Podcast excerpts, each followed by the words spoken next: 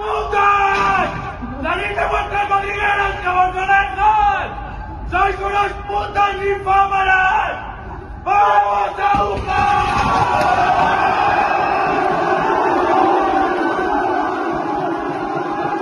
Soy Juan Luis Sánchez.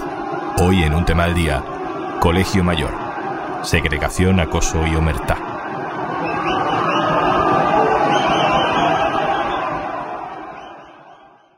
Una cosa antes de empezar. Hola, soy Juanjo de Podimo y como cada viernes, al final de este episodio te recomendaremos un podcast o un audiolibro para escuchar durante el fin de semana. Recuerda que si entras en podimo.es barra al día, tienes 60 días gratis. A estas alturas es complicado que no hayas visto ya el vídeo. Se ve la fachada de un colegio mayor, es de noche y un chico da gritos desde la única ventana encendida. Llama putas y conejas a las residentes de otro colegio mayor, femenino, que hay justo enfrente. A la señal de un grito casi animal, se abren el resto de persianas, se encienden las luces de todas las ventanas de las habitaciones de la residencia, las sombras de tres chavales por habitación aparecen en esas ventanas y todos empiezan a gritar como orangutanes en celo. El vídeo es del domingo. Ha ido ganando cada vez más visibilidad en redes sociales, en medios de comunicación. Hasta el presidente del gobierno ha dicho que es una actitud intolerable. El colegio mayor se llama Elías Aúja, es privado, es religioso, está en Madrid, aunque eh, en el campus de una universidad pública, la Complutense. Nuestra compañera Clara Ángela Brastia se ha ido a pasar la mañana a, a, la calle que hay entre ese colegio mayor y la residencia de chicas que hay justo enfrente, el Colegio Santa Mónica. Hola Clara. Hola Juan Luis, ¿qué tal? ¿Qué ambiente te has encontrado? Pues mucho silencio, la verdad. Eh, lo que salen va muy deprisa, van a clase, no quieren hablar con nadie, mm, no miran mm, casi ni a la cara, miran en el suelo. ¿Te han contado si esto es algo que pase de manera recurrente todos los años? Han dicho que es un episodio puntual, que no es un episodio de una novatada, porque ya no estamos en temporada de novatadas, que ese tipo de cosas no pasan. ¿Y en el colegio de chicas qué dicen? El Colegio Santa Mónica, que es el colegio eh, al cual estaban dirigidos en este acto del domingo por la noche, las chicas casi no salen del colegio, la puerta está cerrada, no permiten el acceso a nadie. Mm, la dirección no quiere hablar con la prensa, me han dicho que no tienen por qué hablar con la prensa porque son un centro privado. Y las pocas chicas que efectivamente estaban por la calle me han dicho que tampoco se sienten víctimas, que para ellos ha sido una broma, que tienen muy buena relación con todos los chavales del Elías Aguja y que no se sienten afectadas por lo que ha pasado.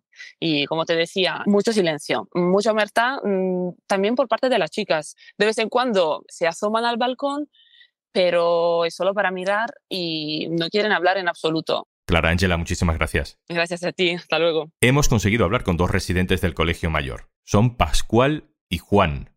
Les hemos preguntado qué ha pasado. Bueno, lo primero que tenemos que decir es que ninguno de los dos estuvimos ese día, o sea que lo vamos a contar como lo sabemos, pero lo que ocurrió fue que se, se cantaron y se vertieron insultos hacia el colegio femenino de enfrente que no, no, procedían. Yo creo que el clima ahora mismo es un poco pues el de, de arrepentimiento y, y, de aprendizaje también.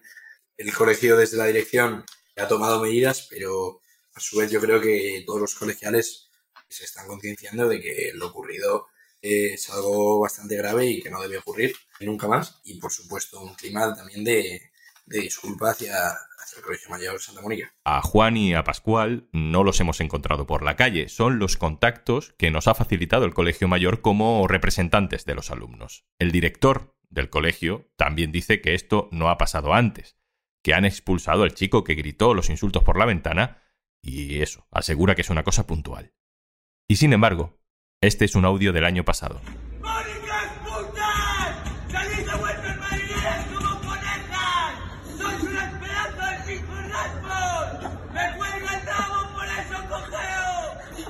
Lo ha publicado ABC, es la misma escena, ventanas cerradas, los mismos insultos, se abren las ventanas, los mismos gritos. Y lo que vamos a escuchar ahora es el testimonio de Ángela, que estuvo en ese colegio de enfrente, el Colegio Santa Mónica, hace ya unos años. Hola, Juanlu, ¿qué tal?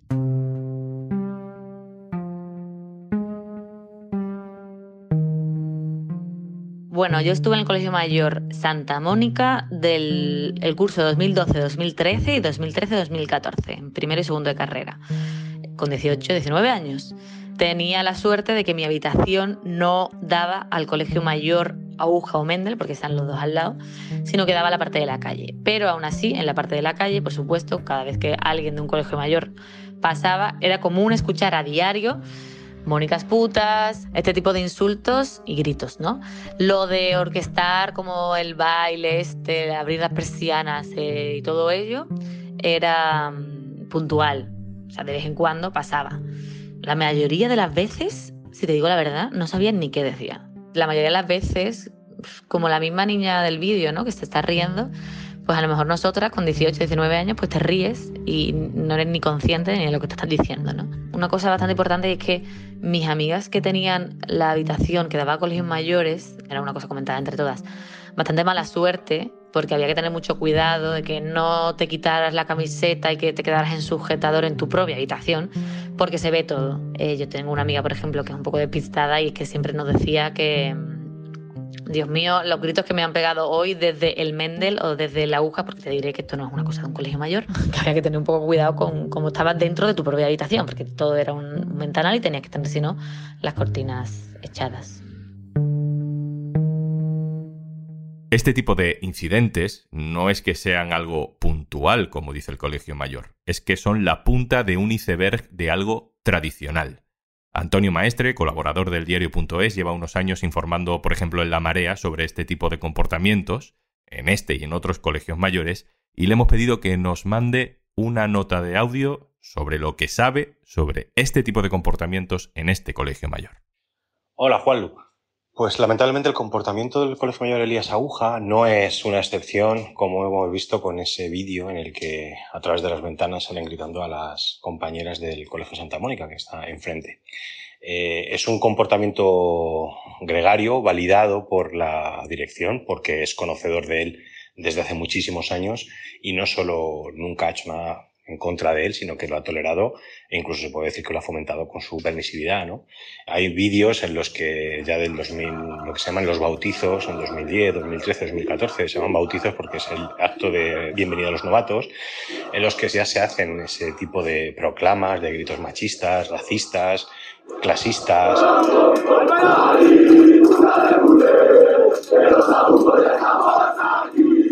hacen el saludo nazi con gritos de Heil y no solo no es bueno, pues un, caso aislado, sino que es la norma en la que se educan estos alumnos del Colegio Mayor Elías Agujo, que está liderado por los agustinos.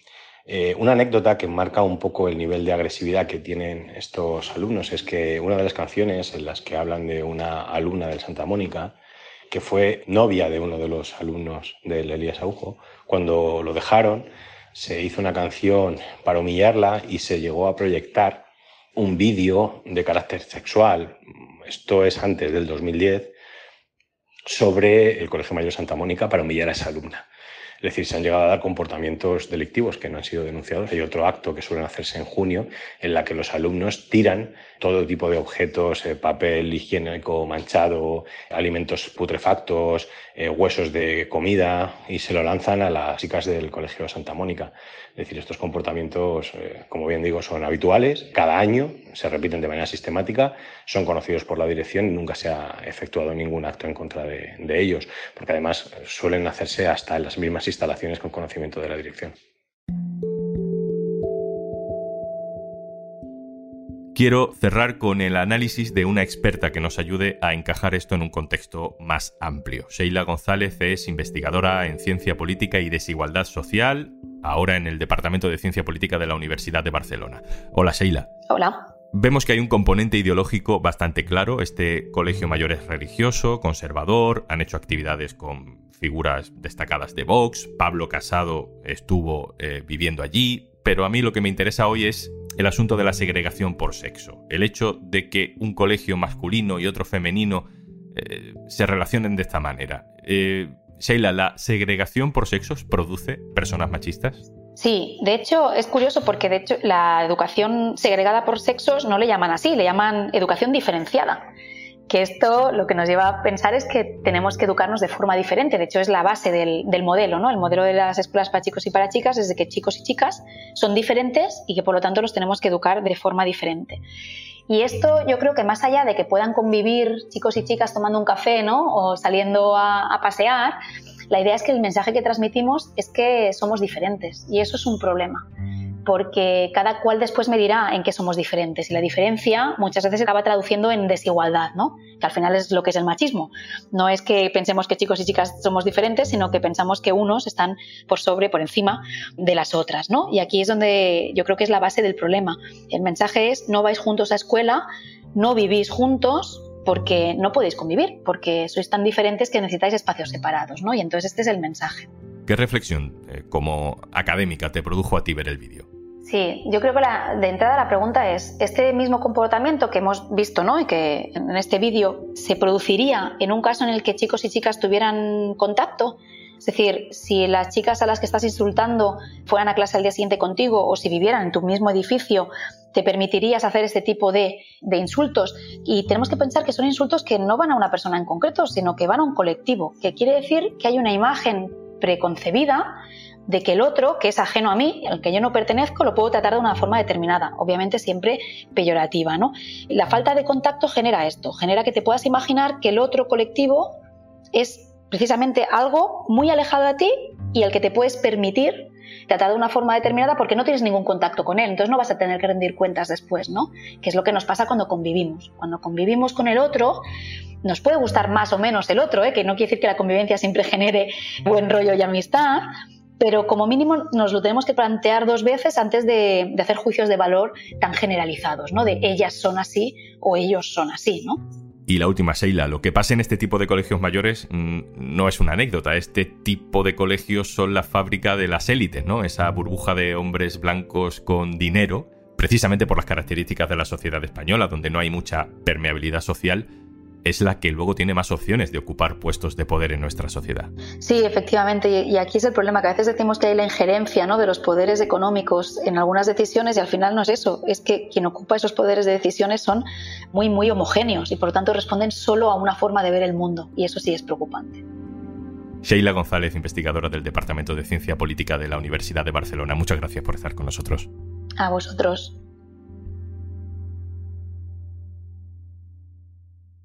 Y antes de marcharnos... Hola, ¿qué tal? ¿Cómo estáis? Soy Juanjo de Podimo y hoy vengo a recomendarte un plan como para meterte debajo de la manta y aunque suene algo así como romántico, no lo es. Es para meterte debajo de la manta y no salir.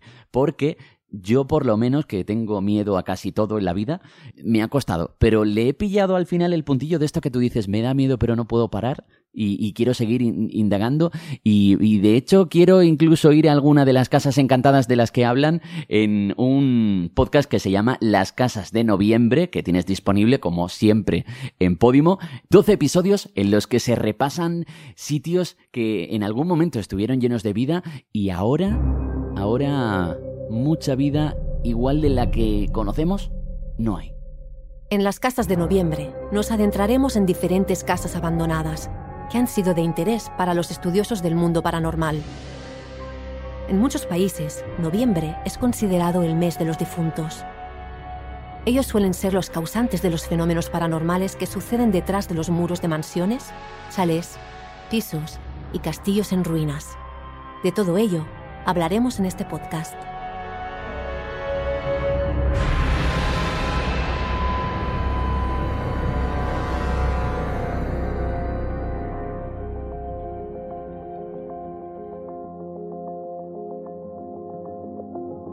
Las Casas de Noviembre, una producción de El Terrat en exclusiva para Podimo. Hoy el que avisa no es traidor, ¿eh? un poquito de miedo da, pero de ese miedo que dices, oye, quiero más, quiero más.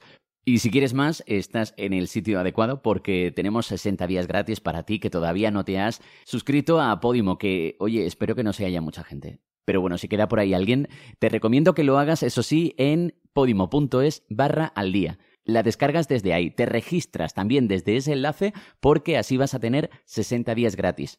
Ya sabes, podimo.es barra al día. Esto es un tema al día, el podcast del diario.es. Te puedes suscribir también a nuestro boletín. Encontrarás el enlace en la descripción de este episodio. Este podcast lo producen Carmen Ibáñez, Marcos García Santoja e Izaskun Pérez. El montaje es de Pedro Nogales. Yo soy Juan Luis Sánchez. El lunes, otro tema.